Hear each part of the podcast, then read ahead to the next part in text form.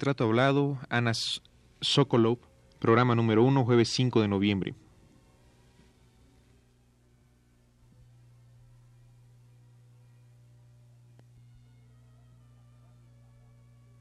Radio UNAM presenta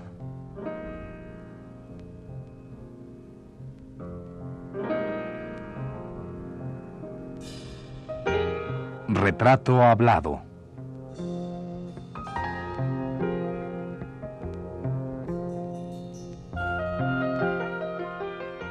Ana Sokolov. Un reportaje a cargo de Elvira García.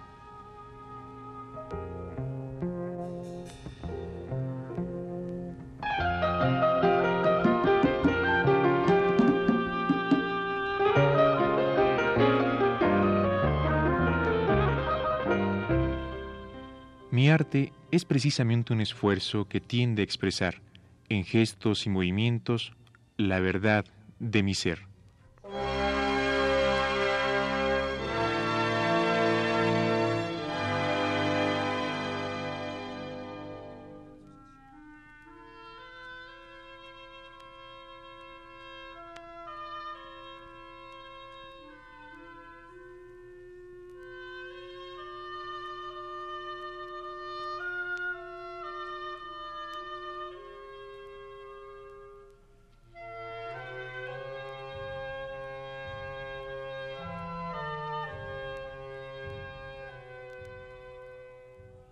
Esta es una de las frases más claras, profundas y definitivas que expresara Isadora Duncan en alguna página de su libro autobiográfico, titulado Mi vida en relación a la danza, que fuera no solo el arte a través del que podía expresarse, sino su pasión y su motor.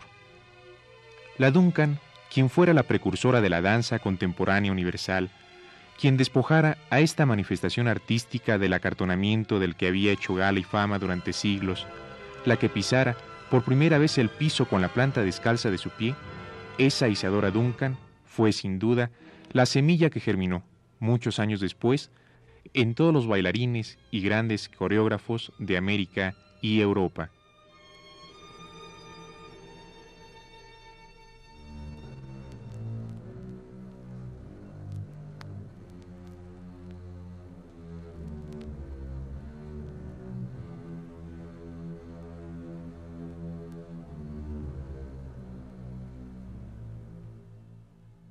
Esa Isadora Duncan decía también de su arte. He necesitado muchos años para encontrar el más pequeño movimiento absolutamente verdadero. Las palabras tienen un significado distinto. Jamás he vacilado ante los públicos que se apelotonaban para verme trabajar.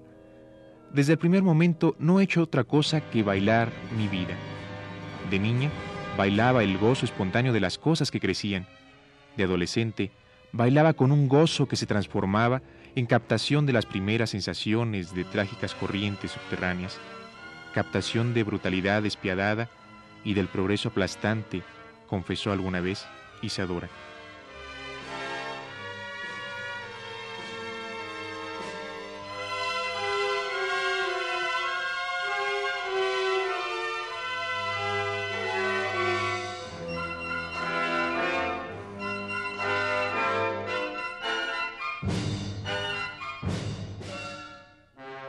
Hemos dicho que Isadora siembra un grano de inquietud y de rebeldía cuando baila sus danzas inspiradas en los mitos griegos, envuelta en túnicas transparentes y con los pies descalzos que le hacen sentir la tibieza del suelo. Pues sí, Isadora siembra esa semilla que germina en una concepción nueva de la danza contemporánea, concepción que ha de manifestarse a través de coreógrafos que no solo entienden la inquietud de la Duncan, sino que unen a la de ella la suya propia. Uno de estos creadores, o más bien creadora, es Ana Sokolov, con quien ahora iniciamos nuestro retrato hablado.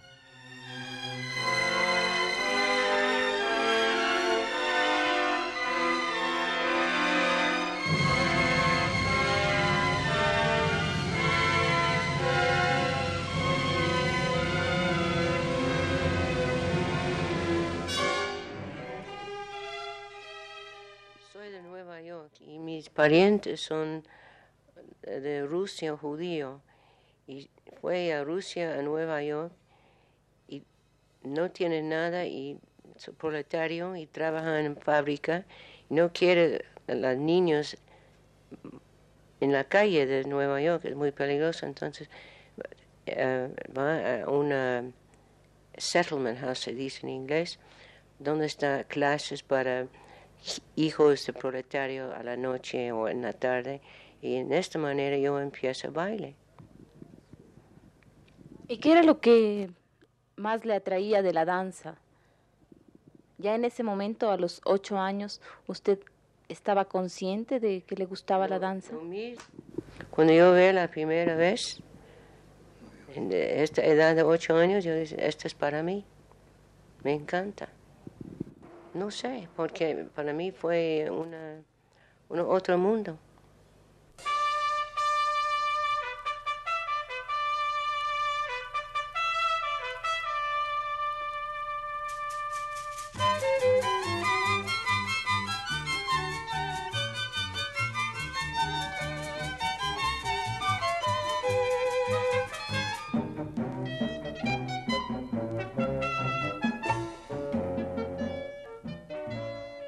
Ana Sokolov, según consignan sus biógrafos, aun cuando entre ellos no se ponen de acuerdo, nació en Hartford, Connecticut, Estados Unidos, el 22 de febrero de 1912 o 1913, y desde muy pequeña emprendió la aventura dancística, que sería, tal y como ella misma lo afirma, una decisión única y determinante en su vida, hacer danza para toda su existencia.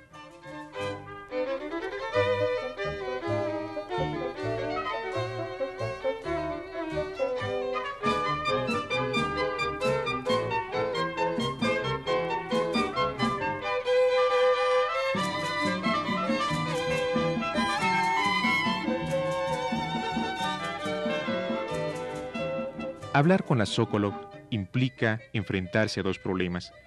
Por un lado, la dificultad del idioma español que ella casi ha olvidado, y por el otro, la barrera definitiva que hay para todo artista que se comunica no con palabras, sino, en el caso de la Sokolov, con movimientos y gestos. ¿Quiénes son para usted Marta Graham y, bueno, Mary Bigman? Yo empiezo a trabajar con Martha Graham, nunca con Mary Bigman, nunca.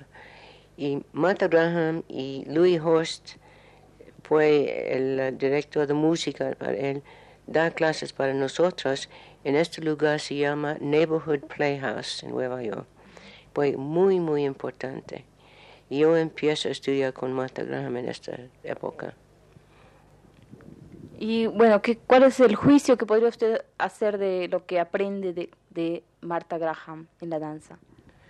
Bueno, para mí fue una lección enorme y, y fue un, eh, mi primer encuentro con un, un, artista así.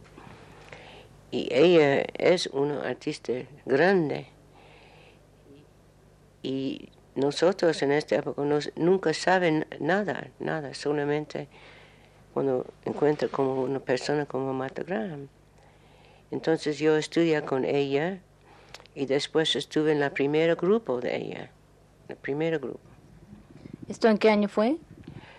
Um, más o menos en los 26, 28 más o menos así. ¿Y recuerda usted la primera vez que bailó, que pisó usted un escenario? ¿Qué impresión, si es que recuerda esa impresión del público, del escenario, del movimiento? ¿De, cuál, uh, cuál grupo? ¿De público? Tenía mucho miedo. Y después de esta función estoy muy miedo, no, no sé. Yo pienso cuando es miedo así, mejor no baile.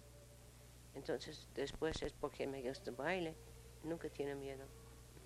¿El público le daba miedo o el escenario? Nunca. Pero la primera vez sí. Sí, la primera. Pero después la primera vez nunca. Y, y después esta, a mí no importa gusta o no gusta. Nunca. Hasta ahora. ¿Qué es lo que no le importa que le guste o no le guste? ¿A que no le guste al público? Sí, ¿Usted no cree que el público tiene que, que gustarle a mí la no danza? importa, gusta o no gusta.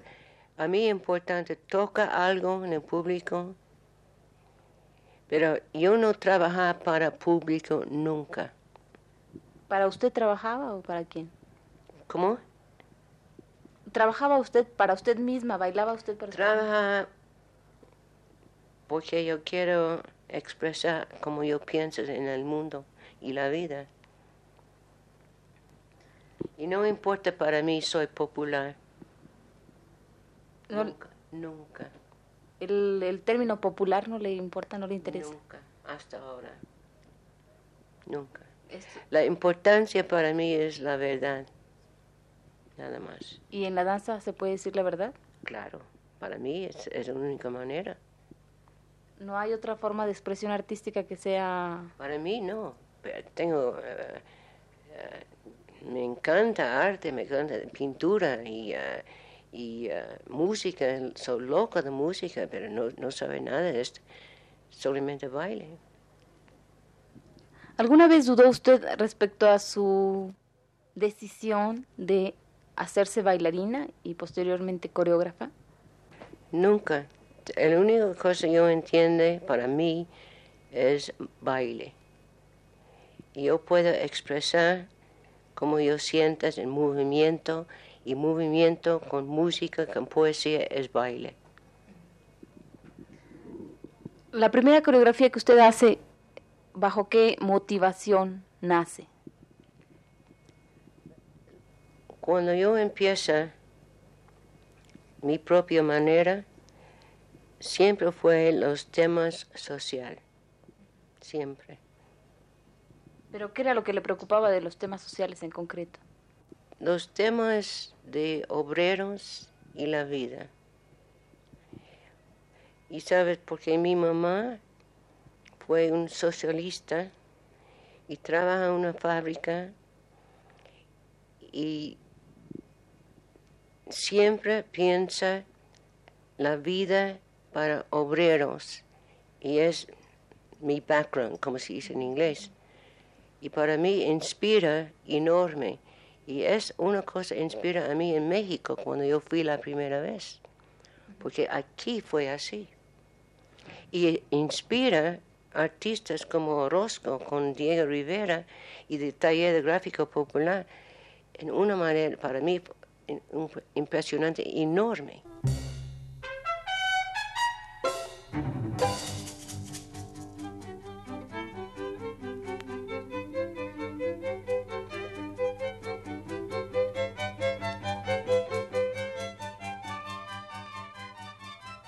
Preguntar a un bailarín o coreógrafo qué es la danza para él resulta a veces un absurdo cuando, como hemos dicho, ese artista usa su cuerpo o el movimiento y el gesto de los cuerpos que tiene a su alcance para expresar a fondo no solo qué es la danza, sino simple y llanamente la danza en sí.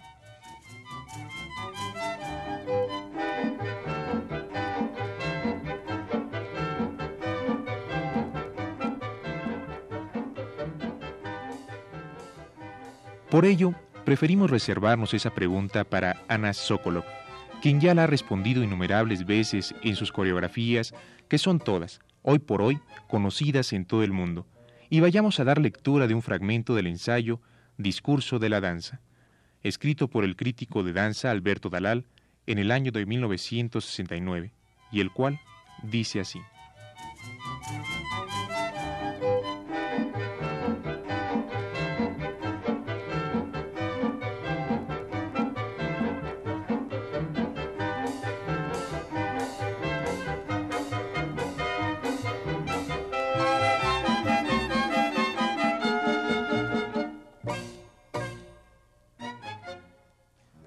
Belleza de la danza, su profunda y compleja expresividad, nos remiten al intenso momento en el que el cuerpo de un hombre o de una mujer, no satisfecho con los medios de expresión a su alcance, se transfiguró gracias al movimiento de sus miembros. Una energía desconocida, proveniente del centro mismo del pecho o del abdomen, insistía en trasladarse hacia la superficie de la piel, traspasar el espacio, iniciarse en la expresión. Y si este impulso fue producto de una necesidad religiosa o secular, como indica Alberto Dalal, si se originó en un acto del placer amoroso o de la experiencia guerrera, es cuestión que interesa a los especialistas, quienes algún día, gracias a sus registros y a sus deducciones, podrán decirnos cuál es la verdad.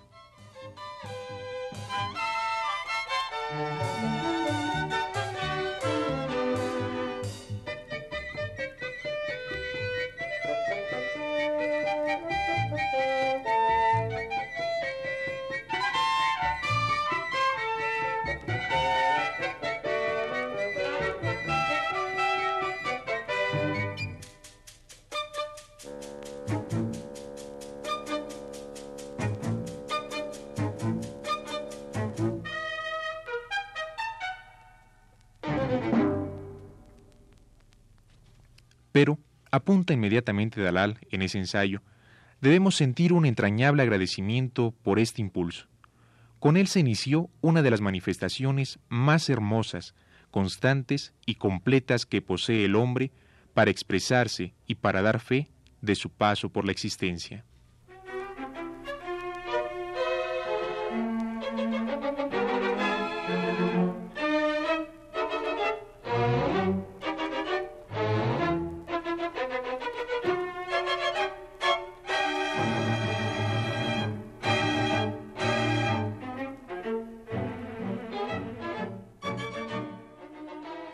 Hasta aquí el fragmento del ensayo sobre danza escrito por Dalal. Pero vayamos ahora a escuchar y a tratar de interpretar las ideas de Ana Sokolov, esa creadora de la danza contemporánea cuyo paso por México y por otros rumbos de América y de Europa ha transformado radicalmente la visión y el sentimiento de lo que debe ser la danza en relación al hombre.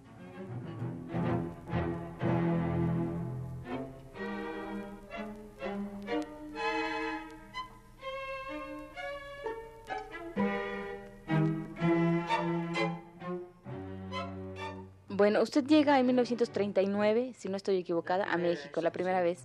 Llega a bailar a México, a Bellas Artes. sí, con mi, con mi grupo de Nueva York. Y invita a mí de... Estuve Carlos Mérida en, en Nueva York y ha visto un concierto de mío. Invita a mí a México. ¿Y usted por qué? Bueno, no se queda en ese momento, sino que regresa en 1940 a México. ¿Después? Sí. Más o menos así, sí. ¿Bajo qué influencia, qué, qué es lo que le llama la atención de México que la hace quedarse aquí? Es un poco complicado porque esta época, no solamente aquí, pero en Estados Unidos, artistas tienen mucho más de interés, no sé cómo, cuál palabra, en la lucha de gente para vivir y no necesario político, pero social. Y yo siempre en este... En ese medio. Sí, siempre. Y cuando estuve aquí la primera vez y encuentra la arte aquí y la gente aquí, para mí fue una lección. Así es un artista. Y aprende qué es artista aquí en México, ningún otro lugar, solamente aquí. Hasta ahora hasta ahora. ¿Usted se siente motivada por ese, esa corriente nacionalista que se daba, que bueno, ya no estaba tan en auge, pero que en 1940 todavía había un movimiento de pintura, de, de la gráfica nacionalista? ¿Usted se siente motivada por eso? Sí, claro. Eh, ¿Se sentía usted que se identificaba más con, con las cuestiones de México que con las cuestiones de Estados Unidos, por ejemplo? Es un poco complicado porque el ambiente aquí en México, como yo encuentro en mi impresión, fue muy profundo de arte, muy profundo. Y no importa, es un... Uh, lecciones, aprende arte en escuelas, en fulano de tal, así, así en otros lugares. Aquí no aquí no. Y yo recuerdo una, una cosa, yo nunca olvido, yo explico en muchos lugares, en todo el mundo, estuve en, en Bellas Artes y entra un indio muy sencillo y ver un eh, mural y toma la cabeza, eh, eh, sombrero así, y como es iglesia. Una especie de veneración por la pintura. Eso es, claro. ¿Y esto no lo ha visto usted en ninguna otra parte del mundo? Nunca, nunca. ¿Y esto a qué lo atribuye usted? ¿Cuál sería la razón de que exista esa veneración por el Aquí, no sé, pero es así. Es una cosa- Es, no puedo explicar en palabras, pero es así y ojalá siga así. digamos que estas son las razones que le hacen eh, permanecer en México un tiempo y empezar a hacer danza y a formar bailarines en México. Cuando he visto mi programa en Bellas Artes con estos temas social, invita a mí para arreglar un grupo la danza moderna en México. Y yo, dice, "Sí, con mucho gusto, dice, así. Es ahí donde nace el grupo La Paloma Azul. Eso es. ¿Me podría usted platicar un poco de cómo nace este grupo y cuál es la intención del mismo? De la Paloma Azul. Como ¿Cómo nace? mi, mi sentido es de, de México y los temas muy profundos aquí y trabaja con artistas mexicanos, por ejemplo con eh, compositor de Revueltas y Carlos Chávez y Blas Galindo y este fue un otro mundo para mí, otro mundo, nuevo mundo, pero muy cerca. ¿Por qué se llamó La Paloma Azul? No recuerdo por qué. Ah, yo creo es fue un título de, de, de Bergamín, ¿no? José Bergamín. ¿Cuánto tiempo dura este grupo? Paloma Azul. Pocos años. Pero nunca vive aquí totalmente. Siempre como gitano. Estados Unidos aquí, Israel aquí, pero siempre aquí, vuelve aquí. Pero en esta época de Paloma Azul con eh, José Bergamín, ¿Cómo la motiva José Bergamín? Es muy difícil, pero él, yo- como yo recuerdo, él y Adela Obregón Santacilia tienen mucho interés para formar un grupo aquí, la danza moderna. Y Bergamín fue, ayuda a nosotros mucho para piensa cuál, cuál temas y qué cosas. En esta manera hablan mucho de, de Lorca. En esta época yo no conozco mucho de, de Lorca, pero fue loca. Entonces yo empiezo así. Y, y también con Rodolfo Hafta. Que recién que había llegado a México. Entonces, eh, arreglado ballet, ballet con eh, argumentos de Bergamín, de Don Lindo de Almaría y, eh, ¿cómo se llaman los otros? De- No impo- no importa. el renacuajo paseador, sí, y eh, cosas así. Y esta fue la primera vez aquí en México, un grupo, la danza moderna con estas cosas.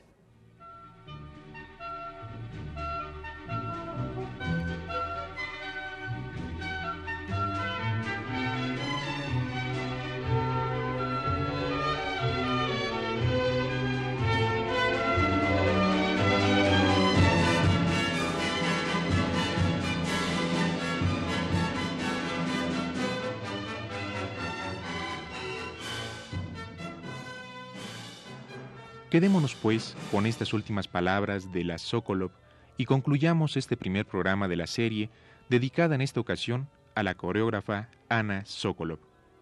Le invitamos a escuchar el segundo el próximo jueves a las 22.15 horas. Gracias por su atención.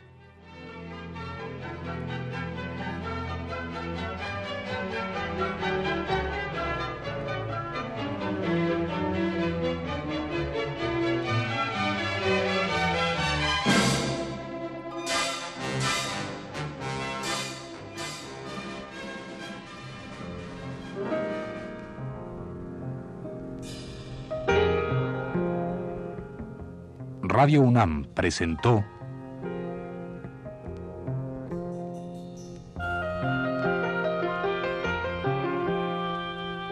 Retrato Hablado.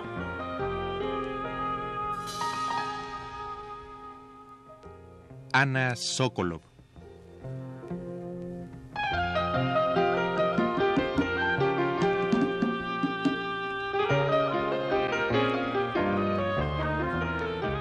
Reportaje a cargo de Elvira García.